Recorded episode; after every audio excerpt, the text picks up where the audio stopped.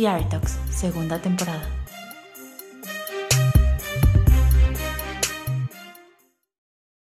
Buenos días, buenas tardes o buenas noches. Yo soy Angie Bisuet y esto es The Talks, el podcast del Foro Cultural Chapultepec. El día de hoy, por fin, les voy a presentar formalmente a todo mi equipo de trabajo. Hoy compartimos algunas anécdotas divertidas, tristes, algunas que nos hacen reflexionar y algunos también de nuestros diseños para el próximo año. Muchas gracias a ustedes por seguirnos y por estar aquí con nosotros en The Talks. No se pierdan el próximo año todo lo que viene porque lo estamos haciendo con muchísimo amor para todos ustedes. Feliz año nuevo. Bueno, pues hoy, como vieron en la introducción, por fin les voy a presentar formalmente a todo mi equipo de trabajo en esta segunda temporada de The Talks, en la que estamos terminando este año, em, que ha sido difícil, creo, para todos, pero pues bueno, ¿qué les digo? Aquí estamos, estamos bien y creo que eso es lo más importante. Y por supuesto, hoy voy a empezar con una persona que ustedes ya conocen, que es Ceci. Bienvenida China, ¿cómo estás? Internacionalmente vas a estar ya conocida como la China. Hola, bien, gracias. Qué bueno, Chini. Oye, este, pues platícanos un poco de qué es lo que haces dentro del Foro Cultural Chapultepec. Bueno, pues yo soy tu asistente y soy la jefa de anfitrionas. Entonces, hago cosas administrativas fuera de las funciones cuando hay producción y dentro de las producciones, pues soy la persona que coordina a todas las anfitrionas, que son las niñas que acomodan a la gente, y coordino un poco la logística de todos los eventos. Así es, así es, y es obviamente dentro de, de, de Theater Talks, este, pues es también la que me ayuda y la que me hace segunda con todas estas locuritas que ustedes pueden ver que hoy venimos muy, muy brillantes, muy producidas nosotras. Y pues bueno, hacemos también mancuerna en esto. Oye, Chini, y cuéntanos un poco eh, cómo es eh, el tema de eh, coordinar las anfitrionas para que se aprendan la sala, cómo es un poco esa capacitación que, que hace. Ah, bueno, pues se les enseña desde la entrada, desde la actitud que tienen que tener para recibir a la gente, porque pues obviamente el trato con el cliente es muy importante, somos la primera cara que ven cuando abren las puertas del teatro. Y después, este, pues las zonas del foro, la sala, todas eh, las filas, los asientos, para que puedan aprenderse eh, las áreas donde tienen que llevar a la gente a acomodarla si tienen que entregarles alguna cosa y los actos de la función para que también conozcan eh, si hay que sacar a la gente en algún intermedio, el protocolo de protección civil, todo eso se les enseña. Padrísimo. Oye, ¿y qué es lo más difícil de, de, este, de tener que estar capacitando cada ratito a las personas? O sea, digo, porque a pesar de que nosotros no somos un teatro con, con muchísimas localidades, finalmente, pues digo, tenemos 650 localidades y cuando te están cambiando constantemente a las chicas y esto, pues es como volver a empezar, volver a empezar, volver a empezar. O sea, ¿cómo, cómo ves ese tema de estar constantemente capacitando gente? Pues es difícil en cuestión de la organización, porque siempre hay unas que se saben ya todo el proceso y eso lo facilita, pero pues cuando hay niñas nuevas, eh, a ellas se les carga el trabajo porque no las puedo poner a hacer cosas tan complicadas, en una función muy llena, no las puedo subir a acomodar a la gente porque de pronto se vuelve una locura, porque no se saben bien la sala o no la conocen bien. Y pues sí, es un, es un rollo.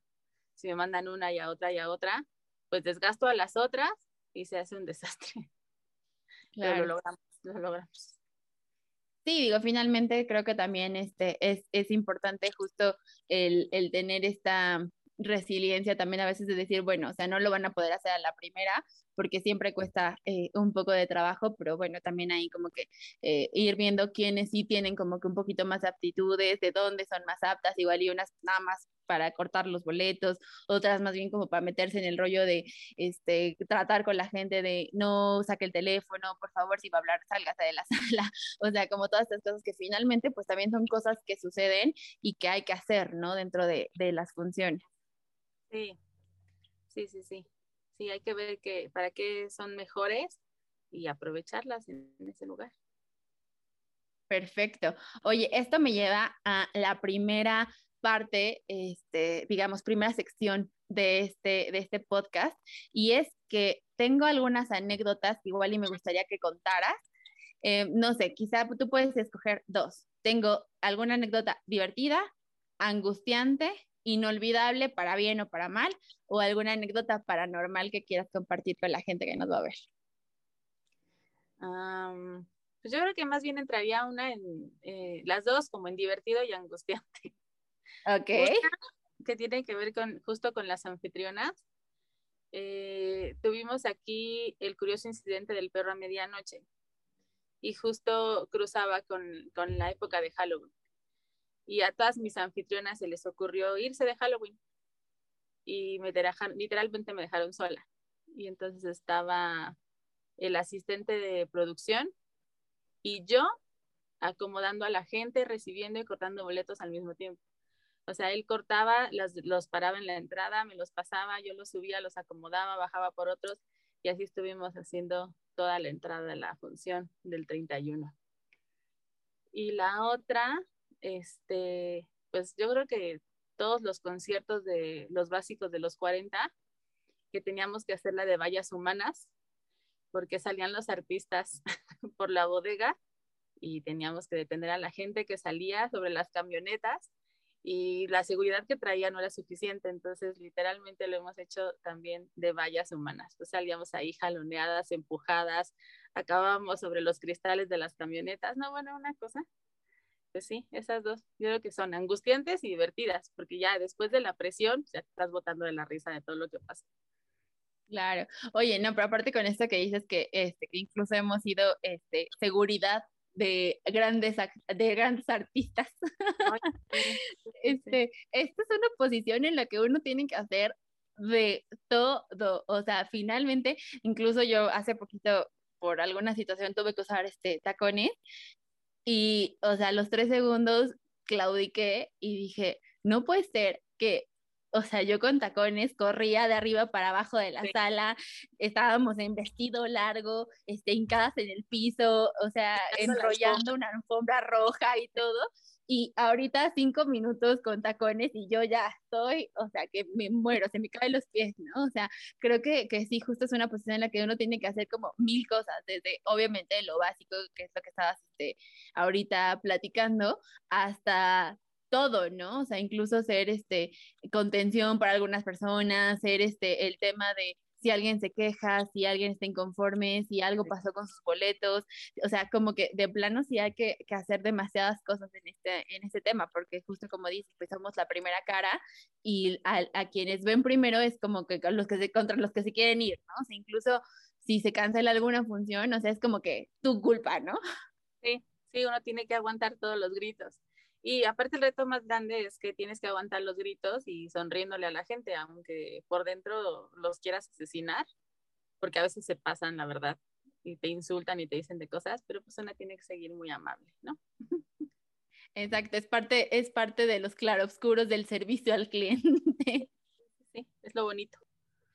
Oye, hasta nanas, ¿no? Porque a veces cuando hemos tenido cosas para niños como la Vía de Santa, ahora que tuvimos Destroyer o así, finalmente también este, uno se vuelve nana, ¿no? O sea, de, de, que obviamente pues los niños dentro del teatro pues son nuestra responsabilidad y un poco es estar también ahí como que viendo que no se vayan a caer, que no les vaya a pasar algo, que no este, se vayan a salir de la villa, o sea, también hasta esas cosas nos tocan hacer. Sí, hasta educar papás, ¿no? Exacto, sí, sí. sí su hijo se va a machucar, su hijo se va a pegar, por favor. Sí, sí, sí. Sí, de todo. Aquí es una cosa variada. Ahora sí que esa vacina es 360. Hay que ser de todo, desde anfitrión, pero técnico, pero de gente de dulcería, pero taquillero, pero este psicólogo, relacionista público, de todo. Sí, una cosa, o sea, de todo, de todo. Y todo, solo para que se mantenga el control. O sea, porque pareciera que, que no pasa nada, pero en realidad, fuera de toda la paz que se ve dentro de una función de teatro, pasan mil cosas, mil cosas. Sí, exacto. De hecho, incluso desde antes de, de, abrir las puertas, digo, por ejemplo, nosotros nos ha tocado algunas veces que este, tenemos alguna función especial, ¿no? En la que nos producimos y hacemos cositas así, porque a nosotros realmente nos gusta hacer este tipo de cosas, de disfrazarnos, de ponernos, de, de siempre estar ahí como que haciendo cosas divertidas también como para sacar un poco de la monotonía, digamos, lo que estamos haciendo. Y entonces, por ejemplo, si nos tenemos que maquillar para algo, pues es llegar desde mucho tiempo antes, este producirnos, ponernos la ropa, etcétera, etcétera, y luego ya correr para cuando se tienen ya que, que, poner los programas de mano, cuando había programas de mano, este, abrir las puertas, ¿no? O sea, como a qué entra la gente de dulcería, o sea, como que todas esas pequeñas cosas que justo es lo que hemos hablado tanto en este, en este podcast, que es todo aquello que la gente realmente no ve ni se imagina, pero todo eso necesita una planeación, ¿no? Previa. Sí, sí, sí, exacto. Sí, hay muchas cosas atrás que literalmente pues no se ven, que hace que la gente llegue y ya ve el espectáculo completo, pero pues es una preparación de días, de meses antes, ¿no? Sí, exacto. Oye, pues como tú sabes, en este podcast tenemos eh, una sección que se llama Historias enteatradas. Y hoy quiero que me cuentes dos historias enteatradas. La primera ya la tengo definida y es algo que van a escuchar eh, es una anécdota que van a escuchar de todos nuestros participantes el día de hoy, pero la segunda la vamos a dejar al azar, que la tengo aquí dentro de este sobrecito. Pero primero, ¿qué quieres? ¿El azar o la certeza, chica? El azar. Ok, perfecto. A ver qué dice hoy tu destino. Si me conviene. A ver, veamos, veamos. Aquí la tengo. Y es Ok, a ver, queremos que nos cuentes la historia de quién ha sido tu modelo de inspiración más grande que te ha movido y cómo ha afectado en lo que haces en el día a día. Ok, pero eso no tiene que ver con el teatro, ¿no? Pues afecta a lo que haces, digo, porque finalmente si alguien te inspira, igual y esa persona, eh, no sé, es astronauta, pero haces las cosas que tiene como compasión y eso también te afecta a ti y te inspira todos los días a ser mejor. Ok.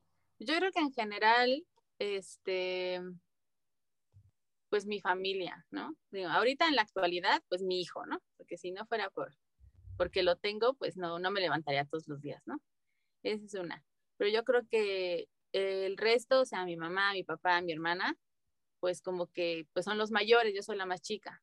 Entonces siempre pues como que un poco eh, la disciplina o pues sí, la educación que, que, me dieron mis papás, un poco mi hermana que veo cómo es en su trabajo y todo, pues sí, siempre tienes un poco de admiración a tus hermanos mayores, supongo, ¿no? Quienes los tenemos. Entonces creo que ellos son como un poco la guía para, para hacer como hago las cosas. Y el motor, pues es Bruno. Claro.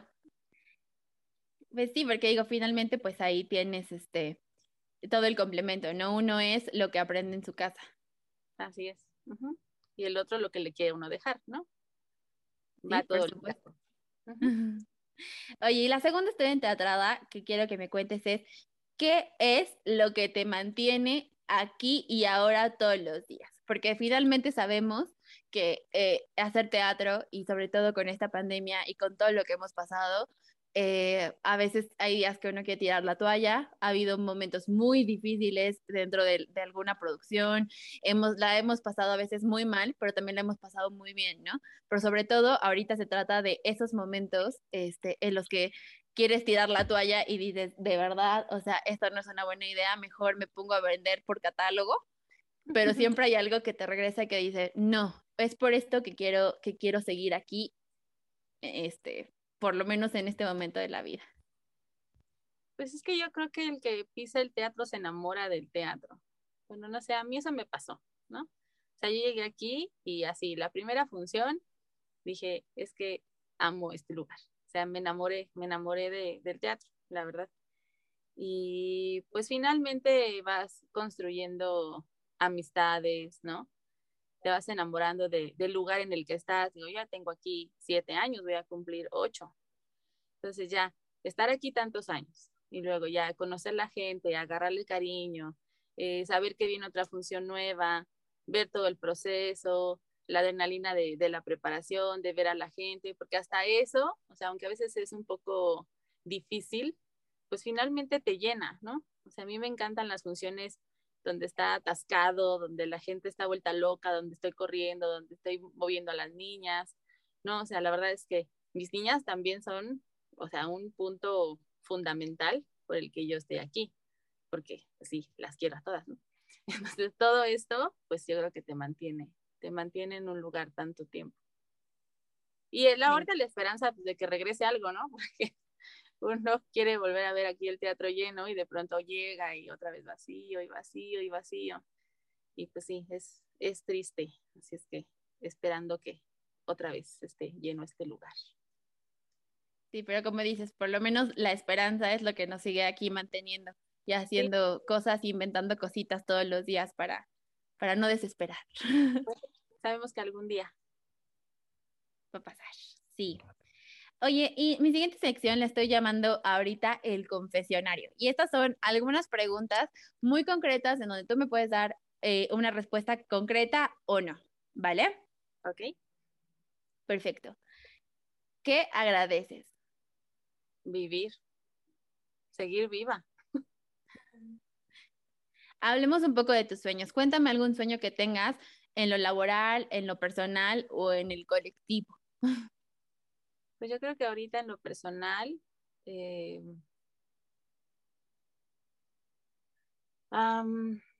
pues sí es como muy, muy conmigo misma, ¿no? O sea, mejorar como yo, Cecilia. O sea, sí, crecer un poco emocionalmente. Si tuvieras hoy enfrente a tu niño de cinco años y te vieran dónde estás, hasta dónde has llegado y todo lo que estás haciendo hoy en día, ¿qué explicación le darías? Que haberme azotado contra la pared tantas veces ha valido la pena que, se azote. sí, pues sí, no importa. ¿Qué recuerdo bonito tienes sobre la Navidad? Ah, pues mi familia, mi familia junta, mis papás, mi hermana y yo. Mm. ¿Qué esperas del siguiente año? Pues yo creo que principalmente salud eh, para mí, para poder este, seguir pues, trabajando y estar bien, para mi familia. Es lo más importante. Ya después, mientras uno siga vivo y sano, todo se puede hacer. ¿Qué meta tienes para el 2022? Ninguna. No me he puesto ninguna meta. Voy, actualmente voy viviendo un día a la vez. Así es que vamos con calma. ¿Con qué frase te identificas? Ay, no sé, no sé, no sé.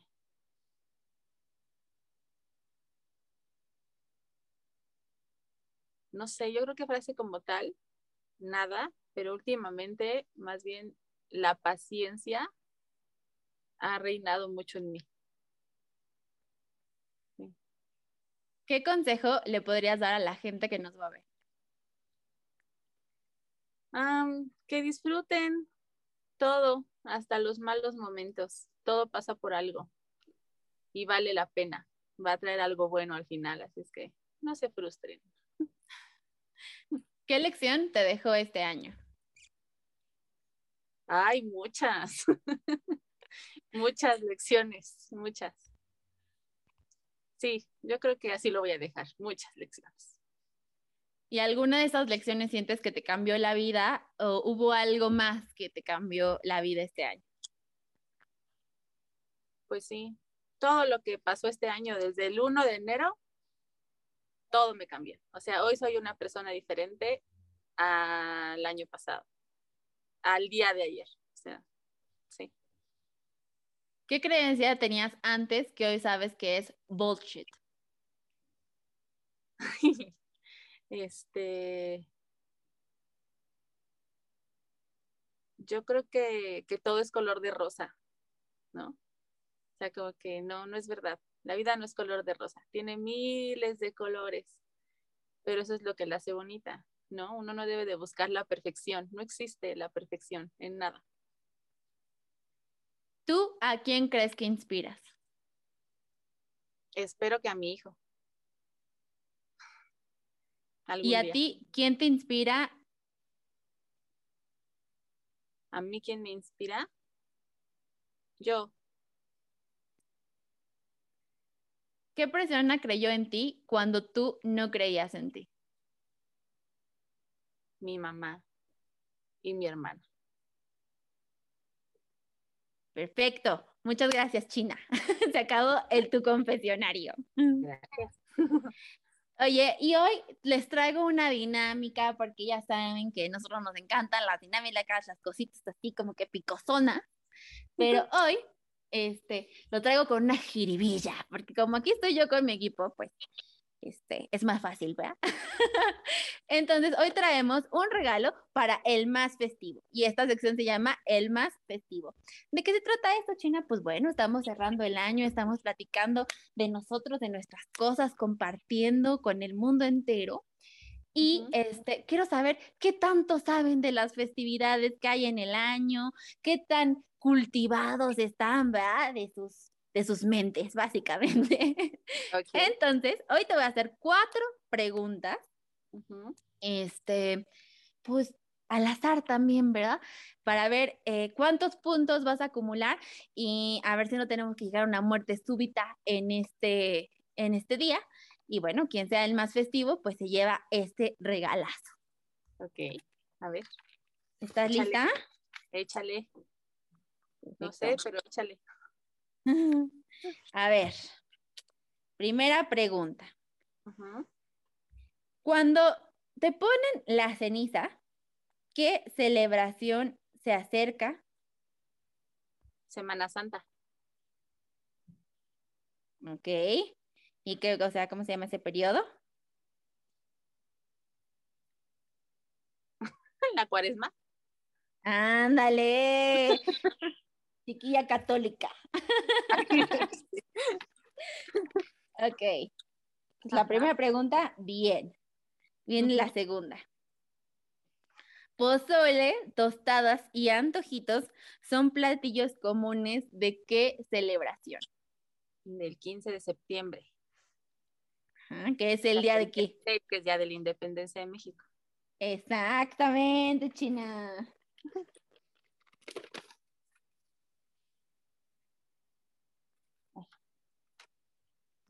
La tercera pregunta. Menciona tres días oficiales feriados. Oficiales. Este, el 16 de septiembre. Em,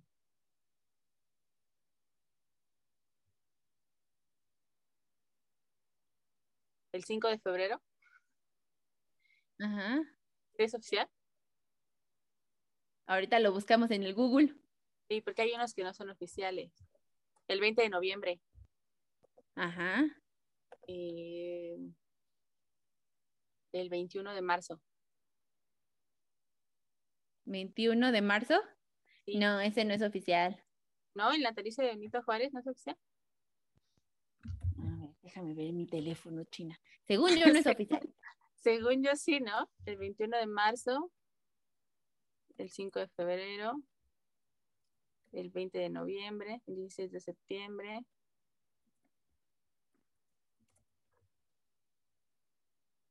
Ok. Bueno, el 25 de diciembre. el- no, ya no me digas todo el calendario, sí estoy recordando así, no me acuerdo ahorita en este momento, pero creo que sí, ¿no? Porque yo, según el, este, el de febrero, no, no es oficial. Pero ahorita corroboramos esa información y te damos tu puntaje. Ok, ok. Y última pregunta. Esta está muy fácil, sinceramente. A ¿Qué ver. hacen en primaria para festejar a mamá? Ay, decimos comúnmente un bailable. Exactamente. Le bailan a las madrecitas. Muy bien. Perfecto. Pues hasta ahorita tenemos, eh, digamos, tres, pero nada más hay que corroborar la información de los días oficiales. Y te daré tu puntaje. ok. ¿vale? Ok. Bueno, pues muchas gracias por haber estado aquí. ¿Algo más que quieras decir? ¿Algo más que quieras agregar en esta bonita plática? Feliz Navidad. Perfecto, gracias. Gracias. Bueno, pues ya cambiamos de rol, ya que ahora, este, digo, ya que antes ella me entrevistó a mí y me puso en jaque a mí con las preguntas, ahora le toca a ella. Perfecto, estoy Este, lista. Primero nos tienes que contar tus anécdotas, ¿no? Dos anécdotas. Puede ser divertida, angustiante, inolvidable para bien o para mal, o una anécdota paranormal. Dos, la que quieras. Es que mira, yo en este podcast he contado muchas cosas, básicamente. Pero Dos que no hayas contado. una divertida. Angustiante. Ah, una angustiante fue una vez que, no me acuerdo, creo que estábamos en el Fantasma o en la Dalia, que este, en la dulcería se empezó a aprender este, una de las, em, ¿cómo se llama? De las de palomitas. palomitas, de las máquinas de las palomitas. Y entonces, o sea, eh, tuvimos, como que estábamos en shock y entonces una persona de la producción sacó rápido uno de los extintores, apagaron este, todo el fuego, que digo, realmente no había sido tanto, estaba como controlado adentro de la, de la palomera, pero finalmente, o sea, eso se llenó de polvo químico, este, nosotros estábamos así empanizadas en polvo químico, toda la, este, el lobby estaba lleno de entre polvo y humo y eh, olor a palomita quemada, eh, o sea, eso fue como que muy choqueante, pero aparte fue como angustiante, o sea, porque realmente, pues digo, una cosa así, pues nunca sabes en qué puede terminar o qué es lo que puede pasar. Sí, sí, sí, sí, fue horrible, fue horrible. Y luego ahí, este, todas ayudando a la gente de la dulcería a limpiar, porque bueno, teníamos otra función y había que seguir y todo, pero estuvo, estuvo muy cañón, porque aparte el polvo químico es muy difícil de quitar también. Entonces, no sé, o sea, sentíamos que teníamos hasta el polvo químico hasta en la pestaña, pues, o sea, esa es la parte que decíamos ahorita contigo, que pues uno le tiene que entrar a todo, o sea, uno, ustedes creen que uno está aquí nada más con su cara bien bonita, pero uno hace de todo. Sí, sí, sí, es una cosa, aquí te digo, variada, variada. Y, a ver, alguna otra anécdota que podrá ser, que es angustiante, divertida, Eh, angustiante, divertida, paranormal o inolvidable, para bien o para mal. ok. Creo que, o sea, todo lo que, lo que he vivido yo aquí dentro de, del teatro ha sido inolvidable, pero eh, ¿qué les podré contar de algo así como que? Pues yo creo que más bien, o sea, todas las historias eh, que nos han pasado dentro de las producciones, incluso cuando vamos tarde en una producción y sentimos que no vamos a salir, o este, o justo lo que decías, ¿no? Como lo de los eventos de los 40 que nos retaron, nos retaron muchísimo, este, incluso, por ejemplo, cuando hacíamos la villa este, de Santa y la gente salía a la villa porque teníamos una villa montada en el jardín aquí del deportivo, este, y entonces ver ahí como que la cara de, la, de los niños, o sea, el, todas las veces que hemos logrado hacer un evento y que sale y que la gente sale contento y todo eso, creo que eso pues nunca se me va a olvidar, o sea, yo creo que esa sensación de lo logramos, este, nunca se me va a olvidar, ¿no? Y creo que es algo que, que he platicado últimamente mucho con, con los invitados, eh, y es que finalmente aquí en el, en el teatro, en esto que hacemos, eh, cada vez es como que más claro que, que todo es en, en, trabajo en equipo, ¿no? O sea, nada se hace si no estamos todos en comunión y no cooperamos todos para salir en pro de, de los proyectos que tenemos. Entonces, sí. digo, no sé, como que no puedo escoger una en especial, pero creo que el sentimiento de el trabajo realizado, concluido, entregado al público, eso es algo que, que nunca se va a olvidar. Sí, sí es cierto. Y el sentimiento cuando acaban las temporadas, ¿no? Uta, eso de, un vacío, o sea, te cuenta que, no sé, se te va tu hijo a la universidad, o sea, y, tienes como que el nido vacío, ese sentimiento creo que nos da. Sí, sí, es cierto, es verdad. Pero vamos a seguir este, contando cosas. Porque ahora te tocan tus historias enteatradas. Ok. La primera es, ¿quieres que sea la de qué es lo que te mantiene aquí todos los días o eh, la que te salga al azar? Em, pues vamos a empezar también con el azar. A ver, a ver, vamos a ver. A ver. Ok, dice, el momento en el que más conflicto encontraste de una producción. Ay, estas cosas no se pueden contar. Ah, pues ya lo pusiste ahí. Este, híjole, sí hemos tenido muchos, muchas historias de conflictos dentro de, producciones, ¿no? Pero y creo que es algo que hemos también contado recurrentemente este, dentro de, del podcast, pero cuando llegó este, Destroyer al teatro, o sea, todo era como que, obviamente, a ver, o sea, Destroyer es una marca súper exitosa y tiene muchas cosas este, buenas dentro de la industria de los juguetes, los productos, ¿no?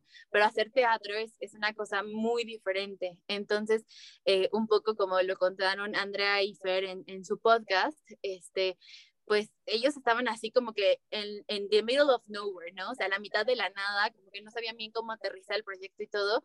Y aunque ellos tenían el teatro apartado para ellos, para nosotros era como que súper raro que de pronto teníamos cosas, llegaban cosas, pero no había nadie, ¿no? Trabajando sobre esto. Entonces era como que, bueno, pues, ¿qué querrán hacer? O sea, ¿dónde vamos a llegar con todo esto? O sea, como que justo tuvieron que, que haber todos esos cambios que, contamos en, el podcast de Ferry y de Andy, en donde llegaron gente de teatro, este, como a, a decir, a ver, avíspense, aquí la cosa es así, vamos a poner un orden, hay que hacer esto, hay que mover las cosas de esta manera para que podamos, este, o sea, realmente llevar esto a la realidad, ¿no? O sea, pero creo que eso en un momento súper angustiante, porque llegó un, momento después de que ya se empezaron como que a hacer cosas, empezaron a venir a montar y todo, que tuvimos que posponer este, el estreno justo por este tema de, de que como que no, no salían, ¿no? O sea, el, los temas, o sea, ya estábamos así como que súper cerquita la fecha del estreno y, y, no salíamos, ¿no? Entonces ahí se tuvo que posponer, tuvimos que cambiar un montón de cosas, este, como siempre les hemos dicho, esto se compone de muchos temas, entre ellos, obviamente, las boleteras y todo, y hay que dar de alta eventos y etcétera, y tuvimos que echar para atrás muchas de esas cosas para que, este, pues, dar, darnos un poquito más de soltura y un poquito más de tiempo para llegar bien, ¿no? Y de entregar un trabajo de calidad que al final fue lo que se entregó, pero digamos como que todo ese lapso como de incertidumbre y de horas sin dormir y de reuniones a la una de la mañana, este, o sea, de llamadas telefónicas en la madrugada y todo, de todo lo que estaba pasando, creo que eso fue un momento angustiante. ¿Qué es, qué es lo que te mantiene aquí todos los días? ¿Por qué sigues aquí? Cuéntame. ya se, se, pone sentimental este tema. este, realmente, realmente sigo aquí por, pues, o sea, en una gran parte por ustedes, eh, porque ustedes me, me, motivan para seguir aquí, para seguir haciendo cosas, para, eh, para seguir inventando temas. Y sigo aquí porque yo nunca creí que el teatro me fuera a, llenar tanto y, que me fuera realmente a encontrar de esta manera. Y la verdad es que yo creo que eh, aunque han sido estos como que tiempos muy difíciles y han sido momentos eh, cruciales en los que muchas veces eh, eh, me he detenido a pensar si esto sigue siendo como que una buena idea o no. Em, siempre, eh, no sé, o sea, el teatro me ha dado como que otro punch ¿no? O sea, finalmente, y aunque yo me quisiera que aquí hubiera gente y que tuviéramos una producción y lo que sea, incluso este proyecto, aunque sea de forma digital, el estarlo pensando y el estar viendo qué más vamos a hacer y cómo le vamos a mover y intentar también como que este, conectarlos con, con, mi, con mi idea y subirlos a este tren de no se desanimen, hay que seguir haciendo cosas y tal, creo que me ha salvado muchas veces en la pandemia, ¿no? O sea, cuando ya sentía yo que de plano no le íbamos a contar y que, y que esto iba a ser como súper, o sea, mucho más difícil de lo que ha sido. Eh, creo que el teatro me ha salvado en eso y me ha salvado en, en, muchos otros momentos, ¿no? O sea, que más allá de que a veces tienes problemas afuera, en casa, este, con, en, o sea, no sé, ¿no? O sea, en diferentes espacios llegas aquí y te tienes que meter a, a, todos los temas y, y, olvidar lo que te está pasando afuera porque tienes que dar una función, porque tienes que correr un espectáculo, porque hay que resolverle cosas a, la gente, a, los, a, lo, a la gente que viene al teatro, a los actores, a la producción. O sea, hay que estar haciendo muchas cosas y eso incluso también te salva de ti mismo y de tus rollos mentales, ¿no? Entonces, eh, creo que, que, que, todo eso en conjunto me hace replantearme todos los días y llegar siempre a la conclusión de que, de que sigue valiendo la pena estar aquí. Muy bien. ok. Ahora más confesiones. Ay, qué, qué nervia. Ahora sí el confesionario. Ya okay. nos gustó sacarte la sopa. Pregunta número uno. Ajá. ¿Qué agradeces? Estar aquí y ahora. Ok. Ahora sobre tus sueños. Un sueño que tengas ahorita, actualmente, en lo laboral, personal o colectivo. Yo creo que yo voy a decir un sueño que tengo en el colectivo y es que a todos nos vaya bien y que podamos progresar este, en lo que más nos gusta, o sea, que podamos ser más felices para dejar también a los demás ser felices en lo que quieren hacer. Ok. Si tuvieras enfrente a tu niña de cinco años y viera dónde estás, ¿qué le dirías? Uy, chica, este, eh, híjole, no tengo, no tengo explicaciones para ti, muchachita. Este, no, yo creo que le diría que, que todo va a estar bien. O sea, que ella es diferente y que está bien y que todas las cosas que está haciendo eh, y todos los sueños que tiene en ese momento eh, se va a poner mucho mejor. Todo va a estar mucho, mucho mejor de lo que se está imaginando en ese momento. Ok. Un recuerdo bonito que tengas de la Navidad. Um, pues yo creo que toda mi familia en casa de mis abuelos, este, pues todos juntos como con la ilusión de, de Santa, de los regalos y pues todos unidos, ¿no? O sea, sin, sin, este, sin problemas y, y sobre todo con esa inocencia de, pues de la niñez, ¿no? En donde realmente no te preocupa nada y lo único que quieres es que llegue Santa y ver tus regalos abajo del árbol. Creo que, que esos son mis recuerdos más bonitos. Ok. ¿Qué esperas del siguiente año? Ay, que sea gentil, que sea gentil con nosotros, que, o sea, que vengan las elecciones, que vengan eh, los retos y todo, pero que sea gentil y que pues nos ayude a entender por qué las cosas cambian o por qué las cosas van a ser de esa manera. Ok. ¿Y qué metas tienes para el 2022?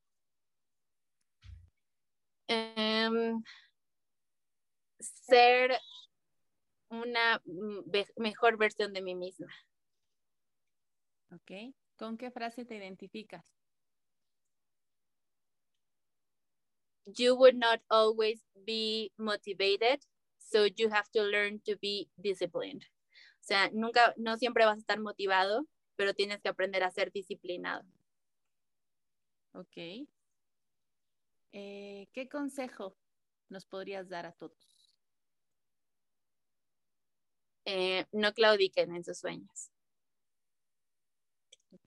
¿Qué lección te dejó el 2021? Que no, bueno, o sea, no nada más el 2021, creo que eh, desde que empezó todo esto de la pandemia, eh, creo que la lección más grande ha sido no tienes el control de todo y está bien. Ok. ¿Y esa lección te ha cambiado la vida o algo más te cambió? Esa lección me ha cambiado la vida. El, el, el aprender a soltar y el decir, eh, no puedo rescatar a todos y no puedo rescatar todo lo que está a mi alrededor y no puedo hacer que la gente siempre como que piense lo mismo que yo pienso. Creo que me ha cambiado mucho la vida y también pues se me ha traído más paz mental y emocional. Okay. ¿Qué creencia tenías antes que hoy sabes que es bullshit?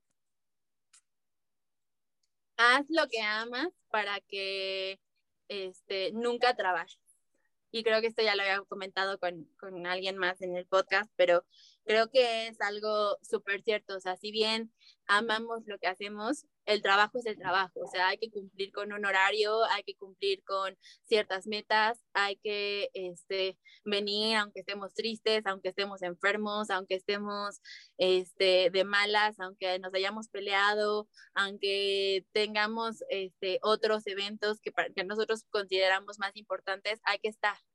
El trabajo es el trabajo, por supuesto lo disfrutas, por supuesto te gusta, pero siempre vas a trabajar porque finalmente te están pagando por eso, ¿no? O sea, creo que hay que eh, dejar de romantizar algunas cosas y creo que entre eso pues es esa frase. Ok. ¿Tú a quién crees que inspiras? Espero que a Aranza. Ok. ¿Y a ti quién te inspira a ser mejor o a seguir adelante todos los días? La vida. Ok. ¿Qué persona creyó en ti cuando tú no creías? Híjole, hay muchas personas que han creído en mí cuando yo no he creído. Creo que la lista sería como muy larga, pero primero, pues Dios. Este, pues en lo laboral, eh, Martita Osorio, Marco, este, Amalia, eh, y en lo personal, pues mi papá, este, y pues supongo que Arando también, y pues no sé, yo creo que mi familia, mi familia sobre todo. Ok, bueno, ahora vamos a pasar al momento de la diversión. Ok. Al más festivo.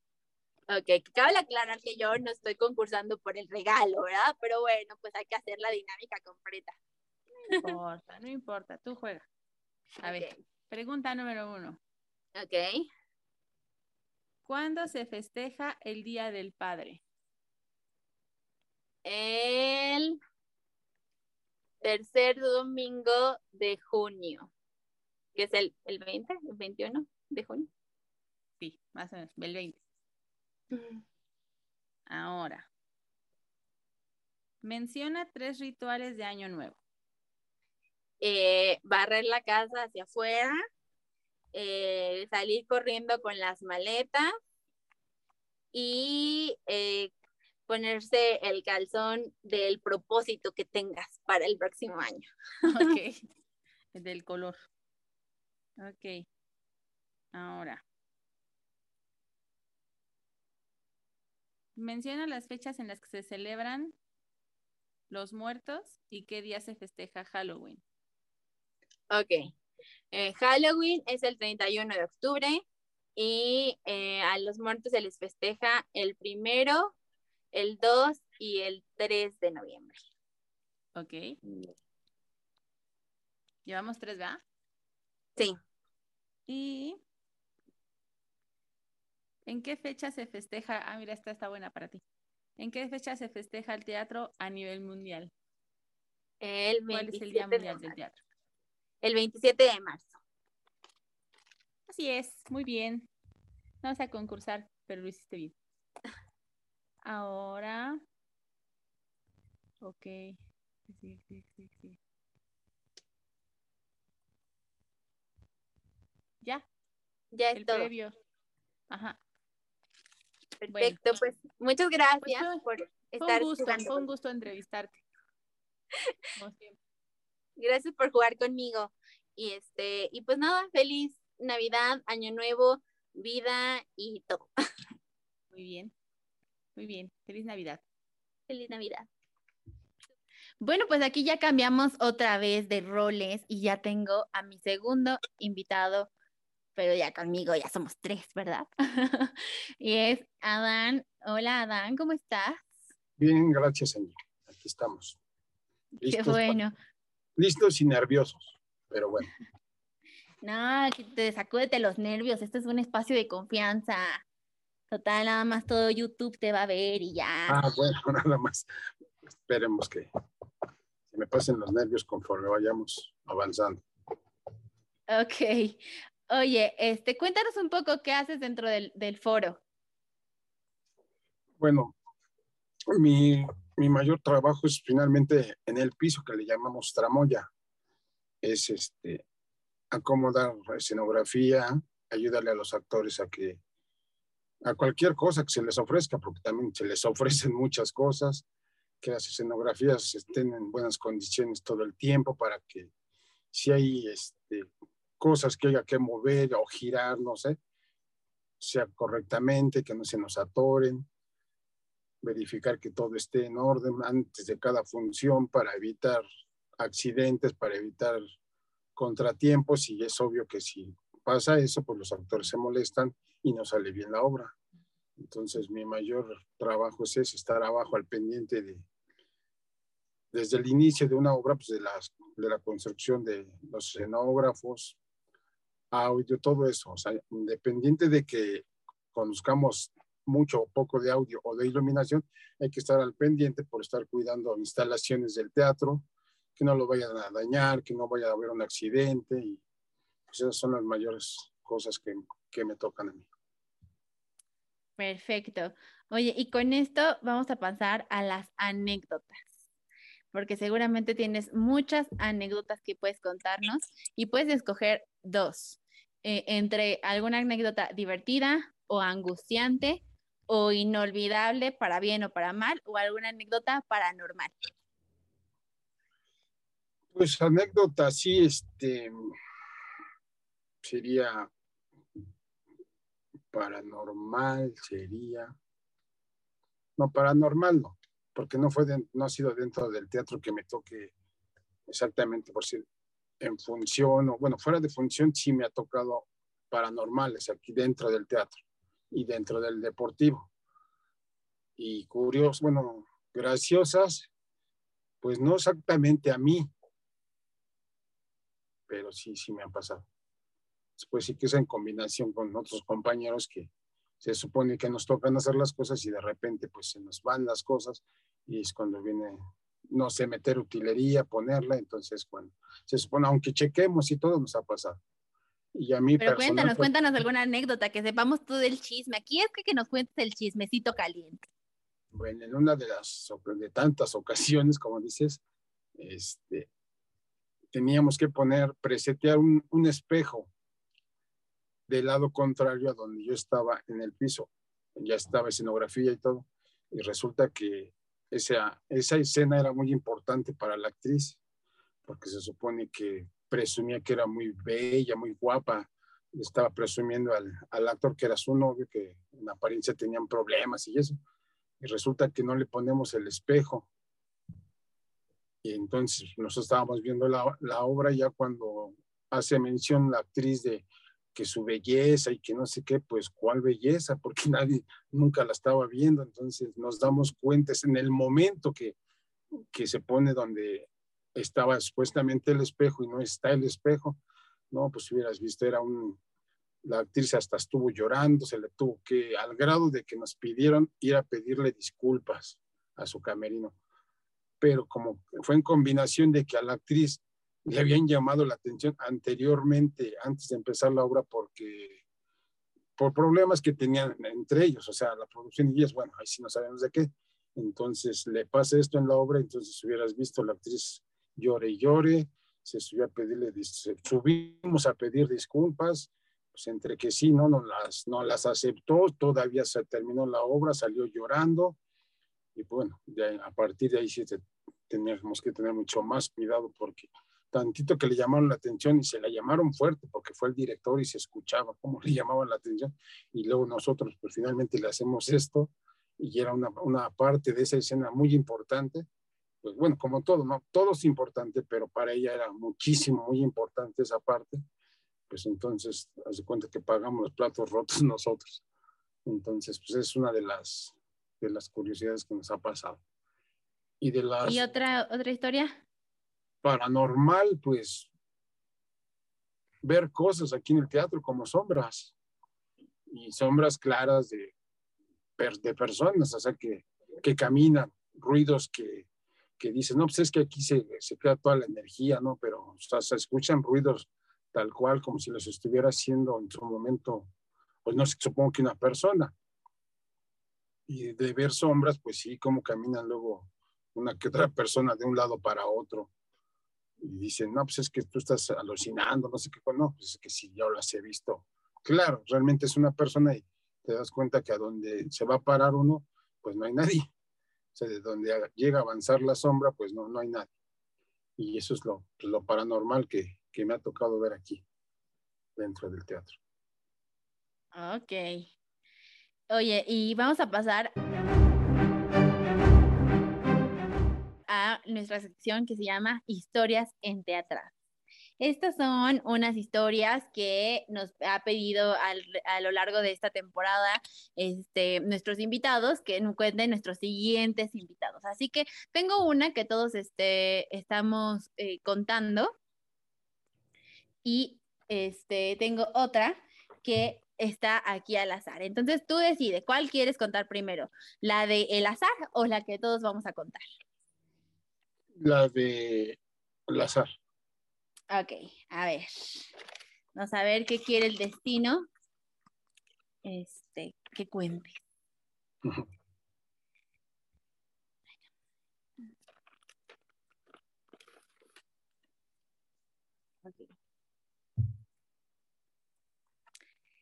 A ver, anécdota, ¿quieren que cuentes la anécdota que casi, casi te hace renunciar y qué fue lo que te hizo no renunciar?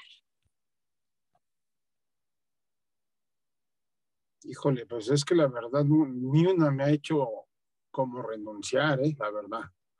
Sí, o sea, como todos, no sé, a lo mejor me pongo como de nervios, de malas, no sé, pero al grado de renunciar, no, la verdad no así te soy sincero, no, ni una me ha hecho, por muy difícil que sea, o, o, tal vez que yo tenga la culpa, no sé, ni una la verdad me ha hecho como que renunciar de aquí. Ah, ok. Sí, bueno, porque aparte de la gente no te conoce tan bien, pero pues tú tienes un, un buen temple, o sea, no, no te alocas tan, tan, tan pronto. Sí, o sea, te digo, no, no, o sea, tal vez me regañen fuerte porque tenga o no tenga la culpa, pero como al grado de decir, voy a renunciar porque me llamó la atención fuerte sin tener la culpa o algo, te vuelvo a repetir, no, nunca me han dado ganas de renunciar, la verdad. O sea, por cualquier situación nunca me, me ha pasado eso. O sea, un muchacho con mucha inteligencia emocional que le llaman. No será, pero sí, te digo, no, no, no, no me ha llegado, no me ha pasado por la cabeza renunciar, tanto en este trabajo como en algunos otros, nunca hay que, o sea, por de mi parte, renunciar no, ya si me despiden por X o por Y motivo, bueno, pues ni modo, ¿verdad? Pero así al grado de que voy a aventar la toalla porque ya no puedo, algo, no. La verdad no. Bueno, a ver, vamos con nuestra siguiente historia en teatrada. Y es, ¿qué es lo que te mantiene aquí, o sea, en el trabajo, todos los días? Bueno, pues principalmente que pues, es una fuente de trabajo y que bueno, a mí no me, yo nunca había trabajado, la verdad, en teatro. Anteriormente mi trabajo era de otra cosa. Entonces, tal vez se relaciona, pero no al 100. Entonces, pues me gusta y, pues, con, bueno, no sé, a lo mejor mucha gente conoce a los actores como mucha gente quisiera hacerlo, ¿no? Conocerlos y eso. Y el ambiente sí se, sí se torna un poco pesado en, en los montajes y todo eso, pero finalmente me gusta. Me gusta y como que quiero seguir aprendiendo pues más de lo que, de lo poco, mucho que ya lo sé, y sí me gusta aprender más del teatro.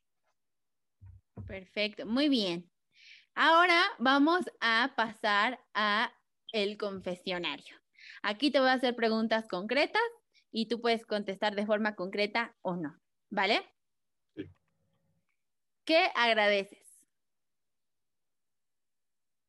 La vida. Hablemos, hablemos un poco de tus sueños. Cuéntame algún sueño que tengas en lo laboral, en lo personal o en el colectivo. Pues en, en lo laboral sería, este, pues igual sería este, seguirme manteniendo hasta que pues, Dios me preste vida con trabajo, porque siento yo que a una edad ya más grande, pues obvio, no dicen, ya no puedes trabajar y eso, pero yo quisiera, pues no sé hasta dónde pudiera trabajar, hasta si tuviera, no sé, 70, 80 años, 90, no sé, seguir trabajando, porque pues me, me gusta trabajar, independiente de que a lo mejor es que no lo sabes o algo, pero me gusta trabajar. Si tuvieras hoy enfrente a tu niño de 5 años y te viera dónde estás, hasta dónde has llegado, todo lo que has hecho, ¿qué le dirías? ¿Qué le diría?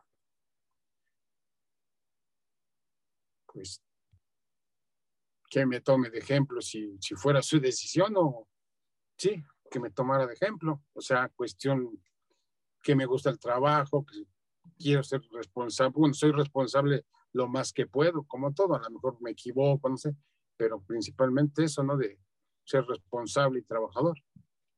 Ok. ¿Qué recuerdo bonito tienes de la Navidad? Ay, de la Navidad. Pues que, bueno, siempre he seguido a mi familia y todos mis papás, bueno, mi mamá, mis, mis hermanos, en su momento mi papá. pues eso. ¿Qué esperas del el siguiente año? ¿Qué espero? Pues que esté mejor que este, ¿no? Por lo mismo que ha estado muy difícil. Que pase todo esto de las pandemias. ¿Cuáles son tus metas para el 2022? Este, Pues principalmente tener trabajo. ¿Con qué frase te identificas?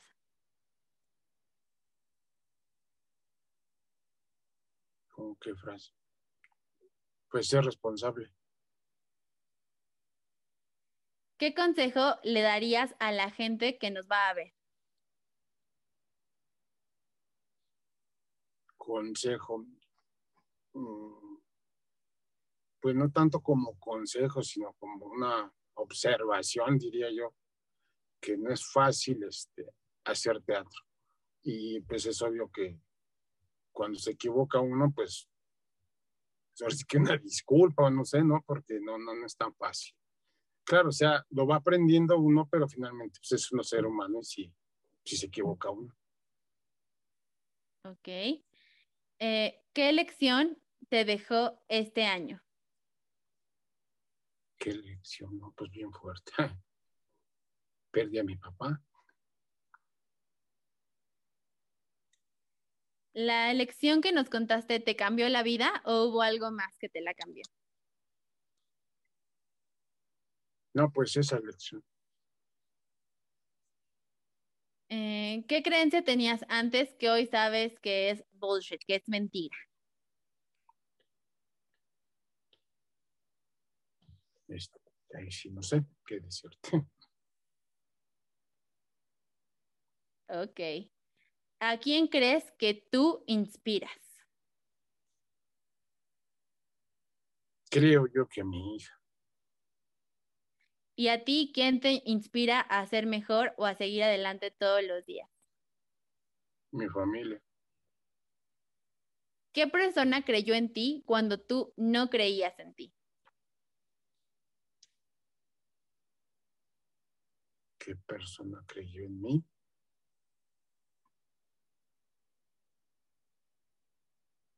Pues yo creo que, porque yo soy de pocos, que la verdad de pocos amigos, yo creo que mis amigos, pero en lo laboral. Ok, perfecto. Se acabó el confesionario y ahora vamos a pasar a la parte divertida en donde vas a concursar por este regalo de el más festivo. ¿Ok? Está bien. Aquí vamos a saber qué tanto conoces pues de las festividades que existen en este tiempo este, la China, que es la primera concursante, ella se llevó cuatro puntos porque por supuesto que tuvo esa respuesta de los días feriados bien. Y ahora pues vamos a ver tú, este, Adán, si sacas la casta por este equipo. Está bien. Te voy a hacer cuatro preguntas. ¿Estás listo? Sí. Ok. La primera es, ¿qué significa el pan de muerto? ¿Qué significa el pan de muerto? No, no sé. Ay, Adán, la primera y mala. Ok. Vamos a ver, la segunda. Con la calabaza naranja, ¿qué platillos se hacen y en qué época? Con la calabaza naranja, pues hacen, la hacen con miel. Ajá. Con miel. ¿Y en qué época?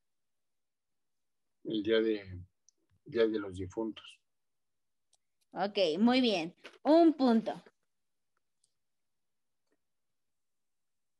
Vamos por la tercera, que es el Día de Acción de Gracias es una celebración de y se festeja. ¿Qué se festeja ese día? ¿De dónde es esa celebración primero? El día de gracia es día de, de la acción de gracias. Es día de la Navidad, ¿no? No, Adán, no. A ver, No. si por lo menos por medio no, punto. A ver, ¿puedo hablar de la Nochebuena? No. No. no. ¿Y en dónde se festeja? No sé. Adán, solo llevas un punto. De cuatro. Ah, Ok, a ver, la última. Es Esto que está muy fácil, por lo menos que te lleves dos puntos, ¿eh? Verdaderamente. a ver. ¿Cuándo se celebra a la Virgen de Guadalupe? Ah, esa sí me la sé muy bien. El 12 de diciembre. Muy Es bien, bueno. Muy Pues en este concurso solamente vas en dos puntos, ¿ok? Perfecto, pues muchas gracias por haber estado aquí hoy con nosotros. ¿Alguna eh, reflexión, mensaje o algo que quieras decir para terminar esta participación? No, pues nada más que, que pasen una feliz Navidad todos los que nos, nos vean y un feliz año nuevo. Súper, muchas gracias. Bueno, pues ya vamos con otro invitado. Como ven, bueno, esto va así rápidamente porque pues somos varios, no somos tantos como en otros lugares, pero los que estamos somos lo suficientes. Y ahorita tengo aquí a Víctor Arreguín, que aquí es conocido como Arre, así que Arre, bienvenido, ¿cómo estás? Hola, bien, muchas gracias. Bueno, pues cuéntanos un poquito de qué es lo que haces aquí en el teatro para que la gente sepa. Ok, pues bueno, yo realmente soy el operador de audio de este espacio. Eh, pues básicamente mi función es hacer que el espacio suene bien. Eh, algunas ocasiones no lo he logrado como quisiera, pero bueno, se va haciendo lo que se puede. Eh, pero pues también creo que en general todos somos multitask en este, en este espacio y no solamente a los técnicos, o sea, me refiero a todos. ¿Por qué? Porque todos en algún punto hemos hecho algo que no nos correspondía o que no era básicamente nuestro rubro o nuestras cosas, pero le hemos tenido que entrar porque así la situación nos ha llevado, ¿no? Creo que la parte importante de todos aquí es que tenemos disposición a trabajar y nos gusta nuestro trabajo. Entonces, creo que eso ha sido fundamental para que todos tengamos esa habilidad de ser multitask y no tener esta parte de, de ah, yo no lo sé hacer, o ah, no está pasando. No, creo que todos aquí tenemos esa habilidad de ser multitask y en algún punto nos ha tocado estar en los zapatos del otro. Totalmente. Oye, y bueno, pues vamos a empezar, por supuesto, con nuestras anécdotas, que tienes que escoger dos. Eh, una anécdota divertida, angustiante, inolvidable, para bien o para mal, o alguna anécdota paranormal que quieras que la gente sepa. Ok, pues bueno, angustiante, un poco ruda y ya después hasta el productor se rió. Fue en una ocasión en la Dalia Negra, en la rueda, el, más bien como el previo a prensa para el estreno del montaje de la Dalia Negra, pues obviamente teníamos prensa aquí adentro. Eh, el problema y la situación para con mi rubro fue lo siguiente. Al hacer nosotros soundcheck con todos los micrófonos de todos los actores, no tuvimos ningún problema, pero cuando entró prensa, la mayoría de la prensa trae micrófonos inalámbricos. Entonces nosotros también trabajamos sobre micrófonos inalámbricos, entonces las frecuencias de los micrófonos de prensa empezaron a cruzar con las frecuencias de los micrófonos de los actores. Entonces cuando hicimos el previo para la prensa, hubo varios micrófonos que no funcionaron. Entonces el, el productor y el director, o sea, todos estaban así de, ¡ah! Se terminó el, el, el momento a prensa y el productor subió conmigo y me dijo, ¿van a funcionar? Y le dije, sí, hizo que todos los actores se pararan en el escenario y así al mismo tiempo empezaran a hablar y empezaran a hacer las cosas. Todo funcionó sin problemas, la función corrió increíble, pero ese momentito a prensa fue algo súper tenso.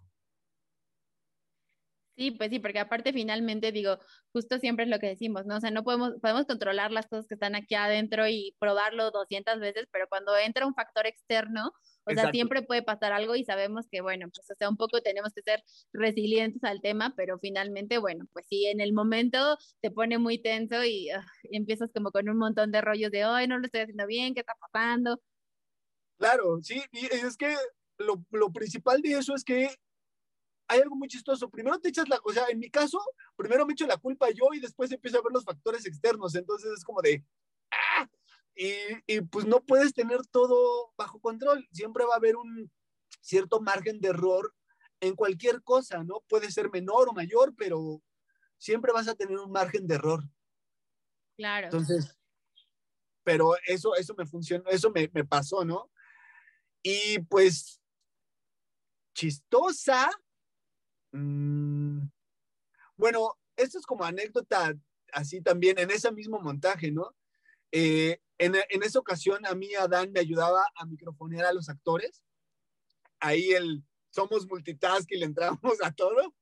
Adán, me, Adán fungía también, aparte de ser tramoyista en ese, en ese montaje, fungía también como mi microfonista. Y era muy chistoso porque Adán a veces es muy penoso para agarrar a la gente. Entonces, en, en esa ocasión, uno de los actores eh, empezó a bromear mucho con él y eso le dio la pauta a Dan para que él, quitara, él se quitara esa pena y, e hiciera las cosas, ¿no? Pero como a mí me tocaba eh, estar monitoreando todos los micrófonos, cuando se los colocaba Dan y los encendía, este actor se lo, o sea, se la vivía haciéndole bromas a Dan. Entonces se escuchaba la risa de Dan, se escuchaba la risa de él, luego le hacía bromas y Dan le contestaba. Entonces era muy divertido cuando le iba a poner el micrófono porque yo aquí en la cabina me estaba muriendo de la risa, pero solo yo lo escuchaba. Entonces, alguna otra persona entraba a la cabina y era como de, ¿por qué se está riendo? Pero pues como yo solo lo escuchaba, pues escuchaba todas las bromas que tanto Adán le hacía a él como él le hacía a Adán, porque Adán empezó también a bromearlo.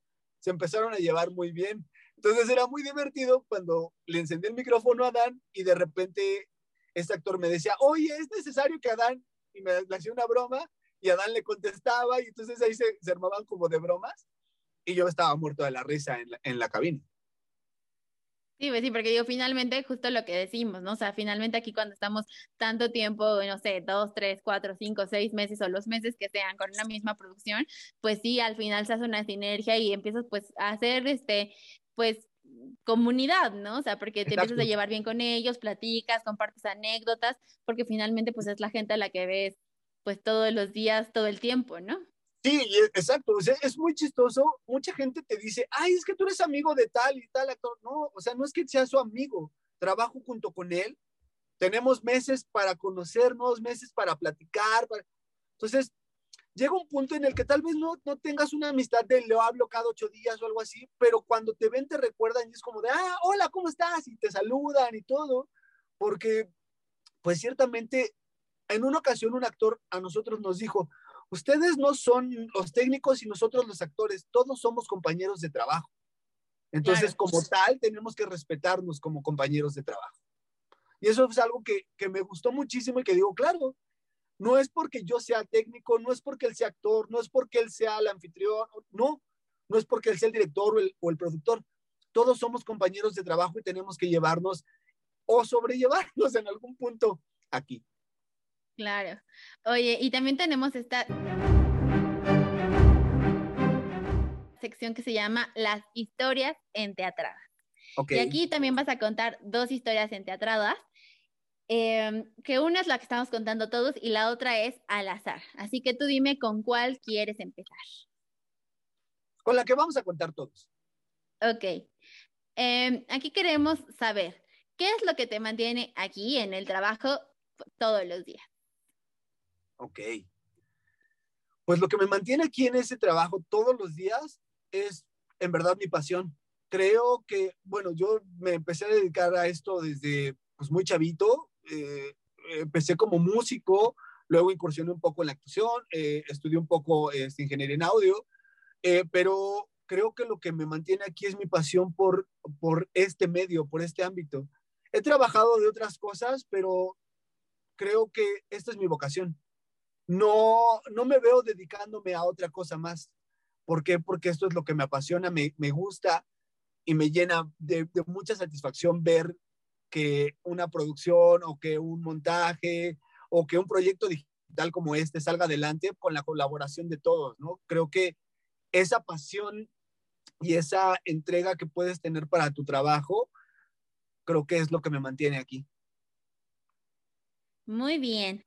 Este, y la otra es una que, bueno, vamos a sacar de este sobrecito mágico que tengo, a ver okay. qué otro chisme nos tienes que contar. Veamos. A ver, dice.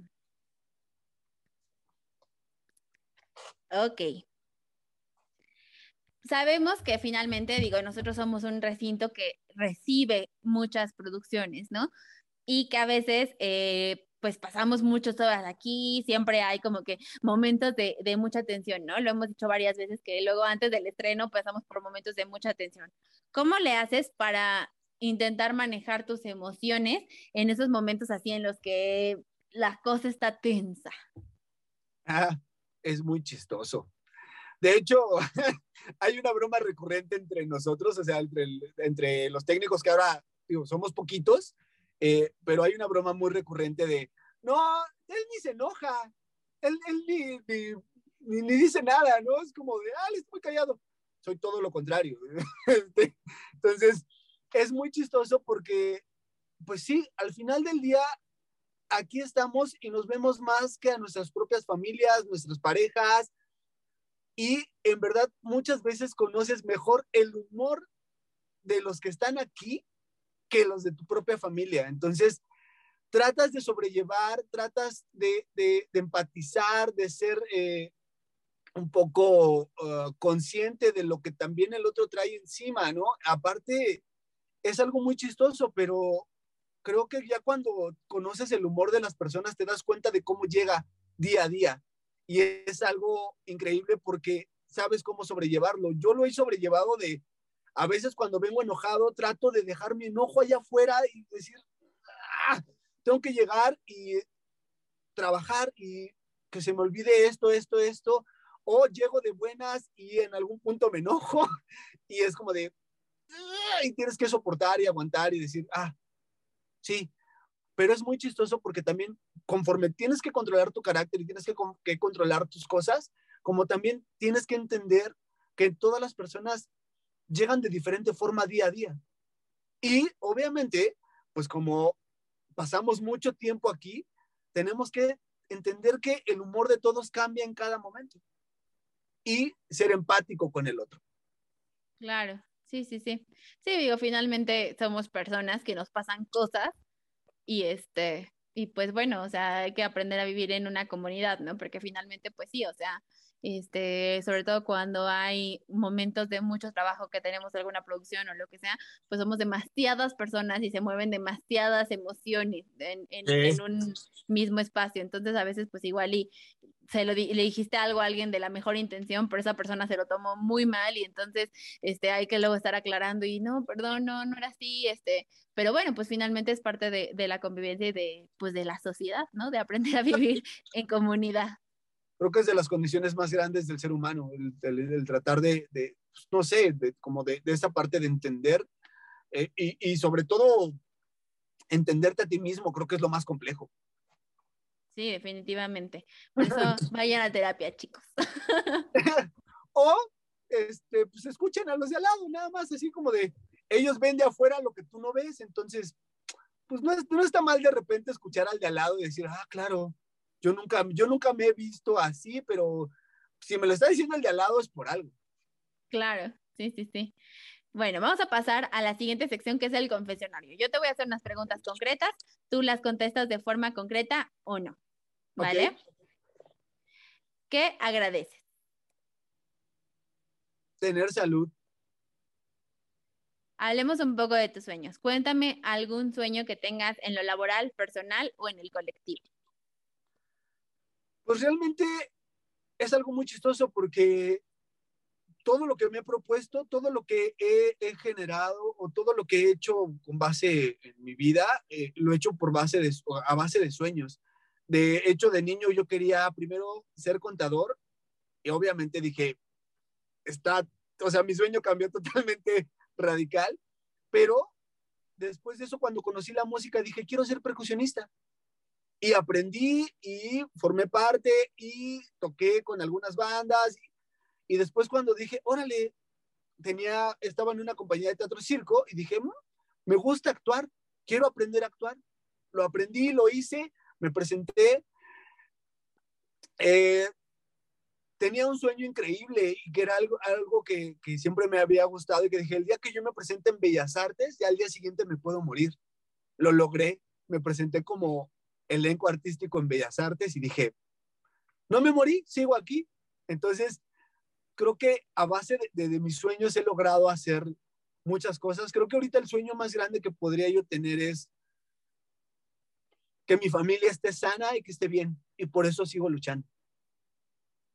Si tuvieras hoy enfrente a tu niño de cinco años y te vieran dónde estás y todo lo que has hecho y a dónde has llegado, ¿qué explicación le darías?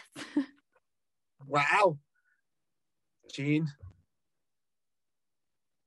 Uh, le diría, es que, híjole, le diría, si estás muy loco, de niño estás muy loco, pero todos esos golpes, esos moretones, raspaduras, todo eso te va a llevar a donde tú quieres. Has llegado hasta donde tú quieres con todos esos golpes.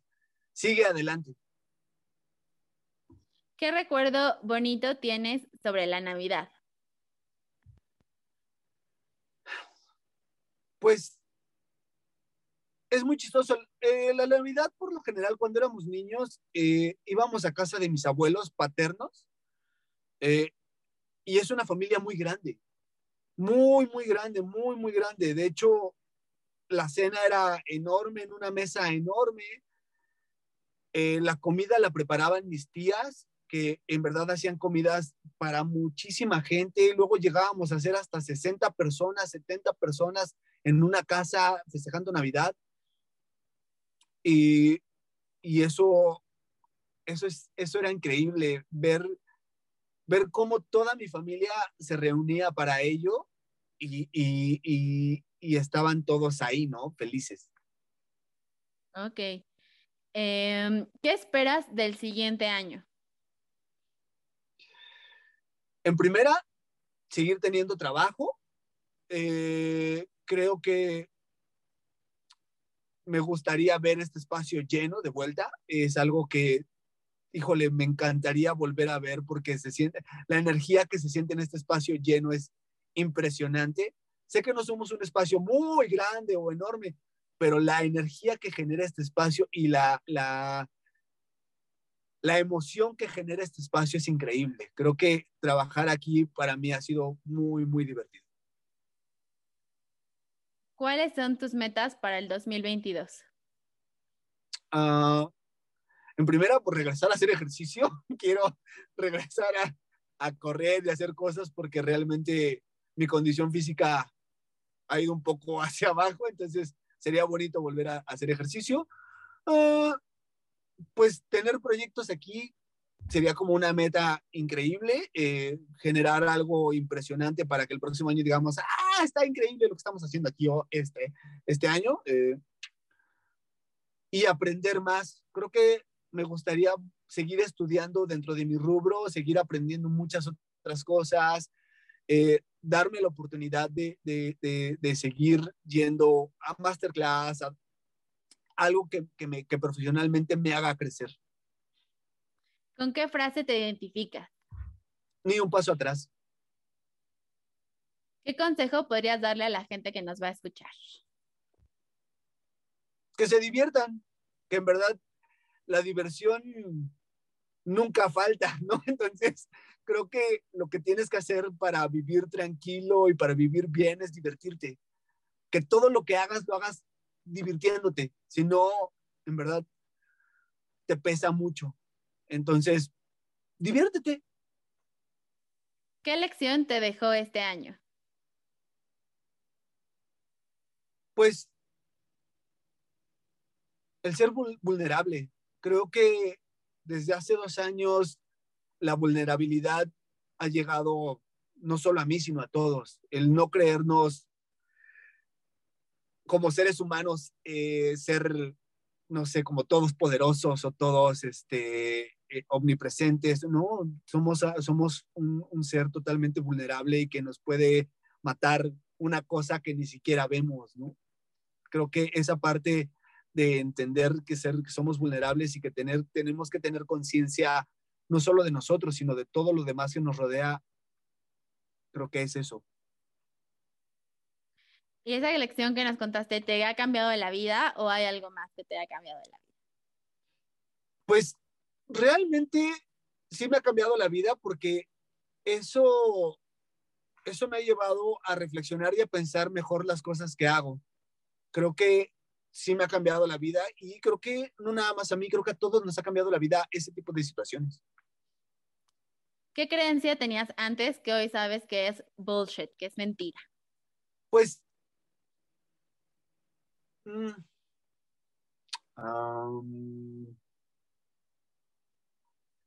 esta parte de decir no puedo hacerlo. Creo que si te propones hacer las cosas, todo lo que quieras lo puedes hacer. Si tu propósito es llegar a la luna, si lo peleas, puedes hacerlo. O sea, creo que, creo que cualquier cosa que tú te propongas, puedes hacerla por pequeña o grande o, o gigantesca que sea, puedes hacerla. Eso de, eso no se puede hacer, no es cierto. ¿Tú a quién crees que inspiras? híjole, es muy chistoso, pero creo que a la gente que inspiro o me gustaría inspirar son a mis sobrinos. Son una, uno de los grandes, de las grandes cosas que, que tengo en estos momentos y que me gusta que ellos cuando les cuento lo que hago o cuando ven lo que hago es como de, wow, tío, está increíble. Entonces es muy divertido ver las caras de emoción y asombro de, de, de ellos y ojalá, creo que lo mucho o poco que haga, me gustaría que les inspirara a ellos. ¿Y a ti quién te inspira a ser mejor o seguir adelante todos los días? Híjole, creo que pues una de las, de las personas que más me ha inspirado en la vida y por las lecciones que nos ha dado la vida como familia, creo que ha sido mi mamá. Mi mamá, a la pérdida de mi padre y de mi hermana, siempre estuvo fuerte, siempre estuvo ahí y siempre, hasta, siempre ha sido una persona que las personas que, lo, que la conocen me dicen, es que tu mamá es muy, como muy delicada, muy frágil, pero es una persona que ha aguantado los embates de la vida impresionantes y que creo que ella me inspira a seguir adelante porque ella con todo lo que le ha sucedido sigue ahí y sigue estando para sus hijos.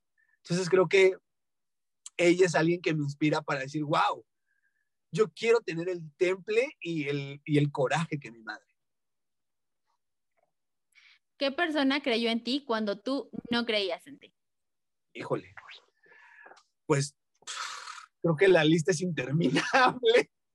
Eh, muchas veces yo dudo de, mi capacidad y dudo de, de, mi, de mis talentos, pero creo que todas las personas que han tocado mi vida o que han, que han estado presentes en mi vida, hasta las personas que muchas veces no me quieren porque pues no todo el mundo te quiere.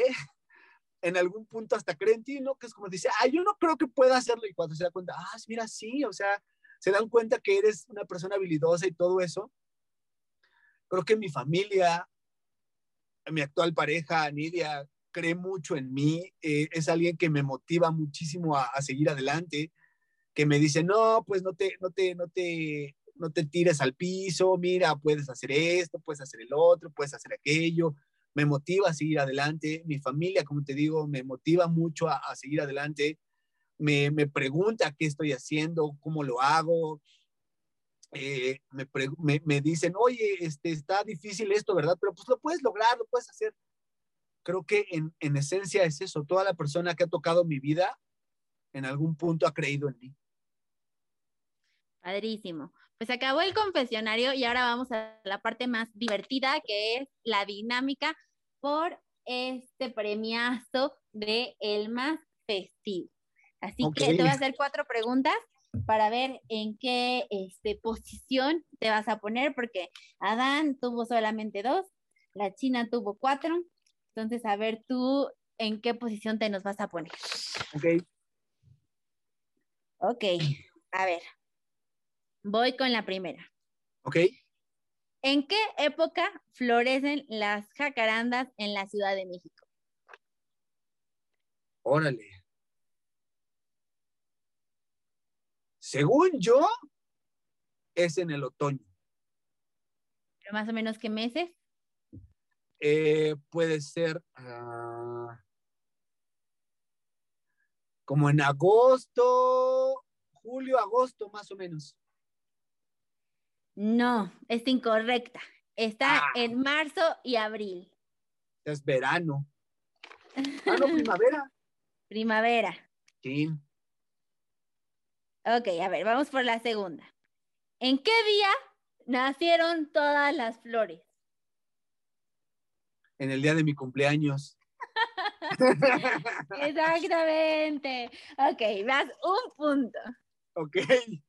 A ver, vamos por la tercera. ¿Qué significado tienen las piñatas en las posadas? O sea, ¿qué bueno, significado según... como en tal la piñata?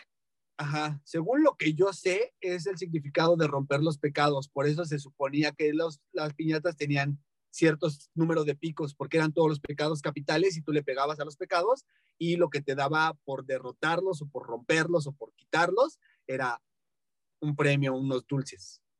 Muy bien, dos puntos. Okay. Vamos por ese tercer punto y vamos a sacar otro papelito. Esto está muy fácil. Yo creo que sí te vas a llevar este. ¿Cuáles son las temporadas más altas para vacacionar? Híjole. Pues es verano, o sea, las vacaciones de verano y las vacaciones decembrinas, de Navidad, de Año Nuevo, hasta Reyes. Ok, perfecto. Pues ya te llevaste tus tres puntos. Ahorita te estás en el segundo lugar. Ok. Soy medio fiestero. Exacto, exacto. es medio festivo. Bueno, pues muchas gracias por haber estado aquí hoy. No sé si tengas algún último mensaje, este, reclamo, sugerencia, felicitación pues, o lo que sea. Pues realmente que nos cuidemos todos. Creo que esta situación que puede o que está sucediendo y que lleva ya cerca de dos años, creo que todos la podemos controlar si todos somos empáticos con el de al lado y pues nos cuidamos. Perfecto. Pues muchas gracias por haber estado aquí hoy. Feliz Navidad y pásensela súper. Bueno, pues ya estoy con el último de mis invitados, el último de mis hijos, el más pequeño de ellos. Omar, muchas gracias por estar aquí. ¿Cómo estás? Bien, trabaje y trabaje. Es, eso es lo que yo espero, verdaderamente, verdaderamente. Oye, cuéntanos un poco sobre lo que haces dentro del el teatro, de este teatro. De este teatro. Ah, pues yo hago tramoya, este, utilería, bueno, lo que se pida. Sabemos un poquito de, de varias, este, de varias áreas, este, le metemos mano un poquito a todo, pero más tramoya. Perfecto. Oye, pues lo primero que vamos a hacer es que quiero que escojas dos anécdotas que, que quieras contarnos acerca de algo divertido, angustiante, inolvidable, sea para bien o para mal, o algo paranormal que te haya pasado dentro del teatro. Paranormal nunca me ha pasado nada, aunque muchos compañeros dicen que siempre pasa en los teatros, pero pues no, nunca me ha pasado nada. Angustiante, pues yo creo una vez que me dejaron caer de unas escaleras, cuatro metros más o menos era, este, me quitaban el freno y caí así de pie, este, desde la prevista del teatro, este, en la misma escalera. Pero salí vivo. no, bueno, ya vi. Ya Estuvo bien. Ok, bueno, Omar ha estado en muchísimos este, teatros y muchos montajes, así que bueno, tú tienes más historias que contar. ok, ¿y qué otra anécdota tienes para nosotros? Anécdota. Híjole, ¿cómo que podría ser? Algo divertido o algo inolvidable. Inolvidable. Ah, em, trabajé para el bicentenario de, de, aquí de la ciudad, en el Zócalo, en el 2010. Este fue una producción muy grande, estuvo padre, estuvimos en el escenario del Árbol de la Vida, este, y yo operé el escenario giratorio. Y wow. eso estuvo también. Qué buena onda, oye. Sí, fue y, o sea, ¿qué es lo que hacías exactamente ahí? Ah, pues era un escenario, el árbol de la vida, y salían unas manos con una grúa. Del centro del escenario salían unas manos con una grúa muy enorme. Este, y cuando empezaba el número, este, empezaba yo con el giratorio y salía todo el elenco hacia enfrente y bailaban y estuvo muy padre. Duramos tres meses construyendo, dos meses ensayando y el día del evento estuvimos cinco minutos al aire. Qué barbaridad. Sí, fue todo para eso. Y Para que vean que esto del show horas. business no es fácil. ¿Qué? No, desmontamos todo en cuatro horas también. Lo que, lo que montamos en dos meses, lo tuvimos que desmontar en cuatro horas. Qué cosa tan impresionante. Pues eran un ejército de personas, yo creo. Sí, éramos como 30 personas, yo creo, ahí. Qué buena onda. Pues digo, al final del día creo que todo eso también te va dando una perspectiva, ¿no? O sea, para trabajar también en otros lugares y para Sí. ir este, también haciendo relaciones con otras personas dentro del mismo eh, ámbito. Sí, claro. Conocimos directores del extranjero, este, venían personas, ingenieros, mucho, estuvo muy, fue muy internacional, aunque el evento era para, para aquí de México. Estuvo. Padrísimo. Oye, y nuestro siguiente sección son las historias enteatradas. Y esas son, este, pues anécdotas que han pedido nuestros invitados, que cuenten nuestros otros invitados. Eh, pero bueno, pues ahorita estamos aquí sorteando una de las historias enteatradas que nos vas a contar y la otra es una historia que hemos eh, dicho todos. Así que tú dime, este, ¿quieres empezar con el azar o quieres empezar con la certeza? La que tú gustes. Es igual. Ay, este muchacho siempre indeciso, verdaderamente. Bueno, vamos por el azar. Pues, A ver, ¿qué es lo que vas a tener que contarnos aquí de chisme? Ok, cuéntanos. em, Ay, no, espérame, dame un momento, ¿eh? Es esta.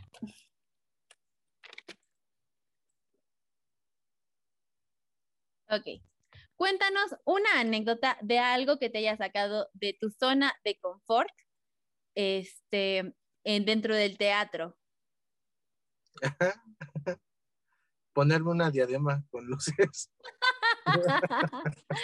Ay, muy bien. ¿Otra?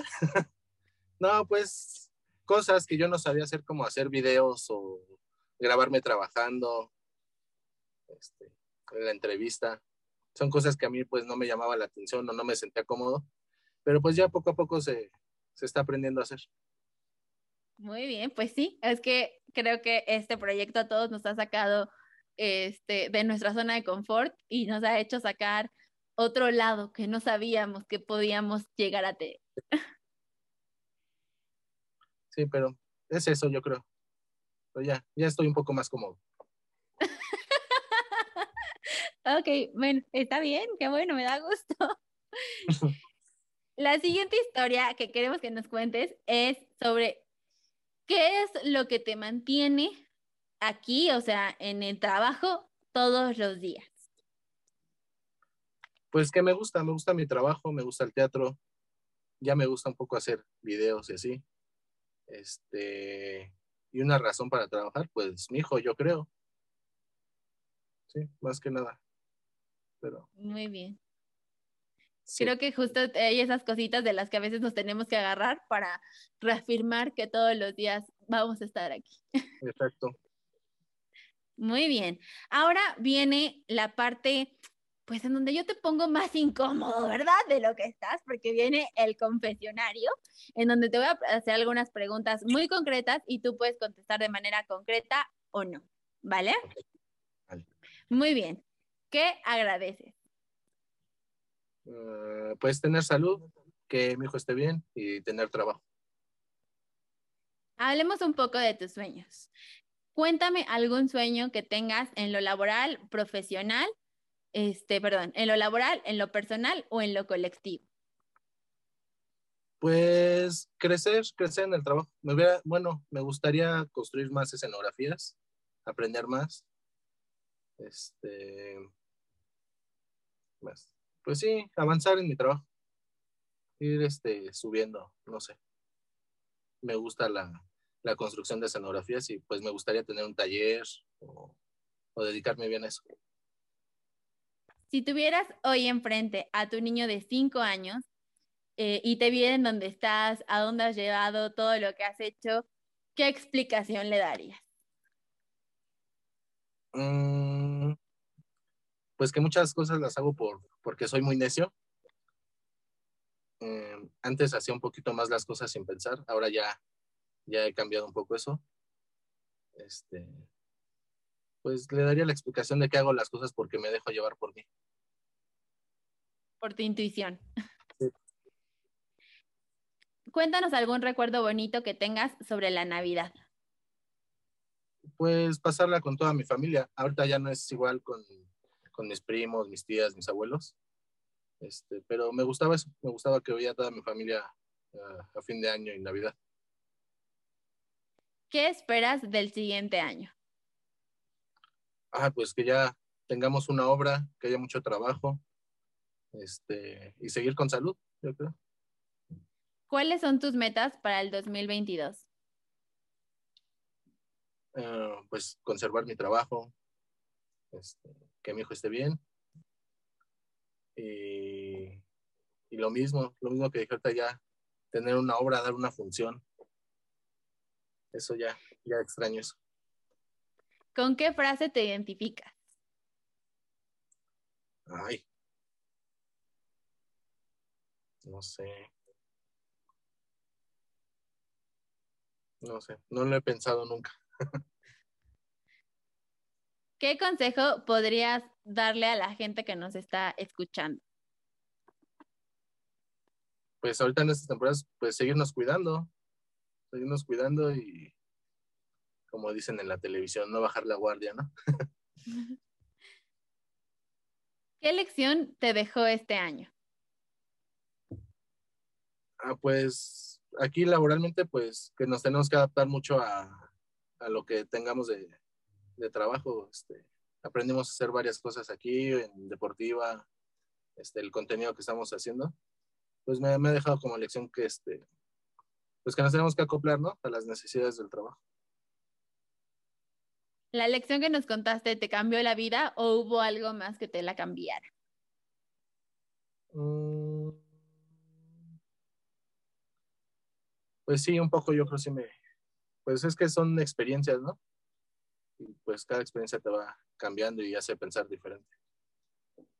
¿Qué creencia tenías antes que hoy sabes que es bullshit o mentira? Ah.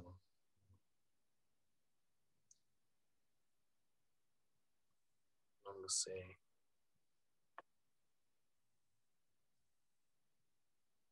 ¿Qué puede ser?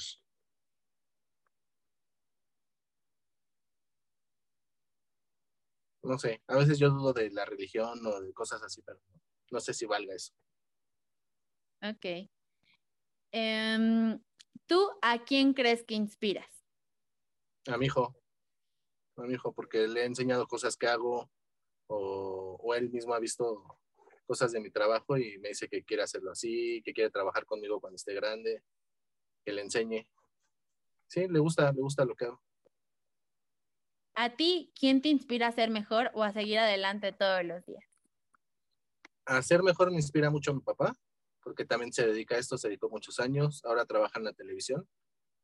Este, me inspira mucho, me gustaría ser una persona como él. Y de inspirar pues a, a mi hijo también. ¿Qué persona creyó en ti cuando tú no creías en ti? Mm, pues yo creo mis papás de principio. Sí, siempre me han dado mucho apoyo ellos. Perfecto, pues se terminó el confesionario y vamos a pasar a la parte más picosa, más este, juguetona de esta entrevista y es el concurso de El Más Festivo, en donde si te llevas la mayor cantidad de puntos, vas a convertir en la muerte súbita con la China, que es la que va a la cabeza de este concurso. ¿Cuál es el premio? Ah, es un premio sorpresa. Ok. Eh, te voy a hacer cuatro preguntas, ¿vale? ¿Estás listo? Ok. Ok. Sí, em, normalmente en la segunda quincena de, de noviembre hay un puente. ¿Por qué es ese puente?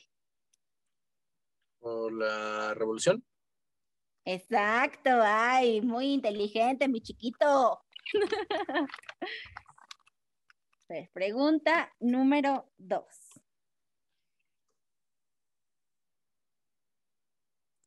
¿A quién no te quieres encontrar en la rosca de Reyes? Al niño. Exacto, muy bien. Dos Ah, puntos. difícil.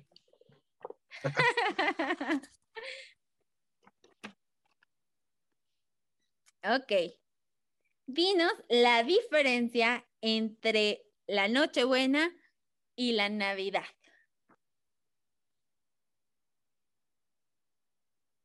Ah, Pues la Navidad se supone que es cuando nació el niño Dios, ¿Qué es qué día? el 24, ¿no? A ver, sigue tú con tu explicación. Yo te voy diciendo. Yo te digo después.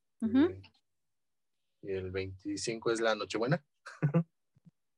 No, incorrecto. La Entonces- Navidad es el, es el 25 de diciembre, mientras que la Nochebuena es el 24, que es la víspera de esa fiesta. Ah, o sea, al revés. Al revés. Así que llevas dos puntos. Vamos a ver el, el cuarto punto.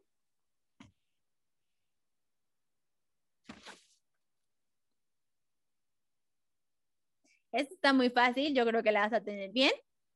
Y es, ¿cuál es el nombre de los tres reyes magos y cuándo llegan? Ah, Melchor, Gaspar y Baltasar y llegan el 6 de enero. No, el 5.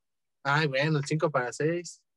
Ah, ahí está, pero no está totalmente correcto y nada más tienes medio punto.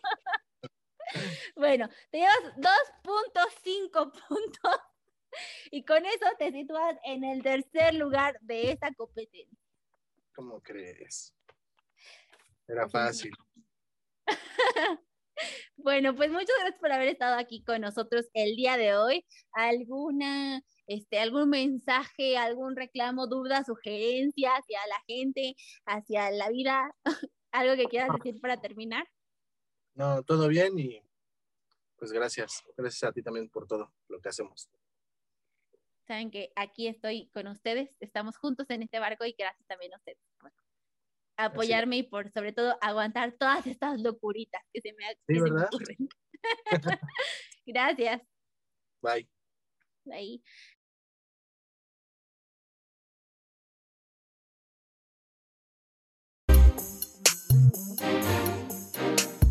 Un proyecto presentado por el Foro Cultural Chapultepec.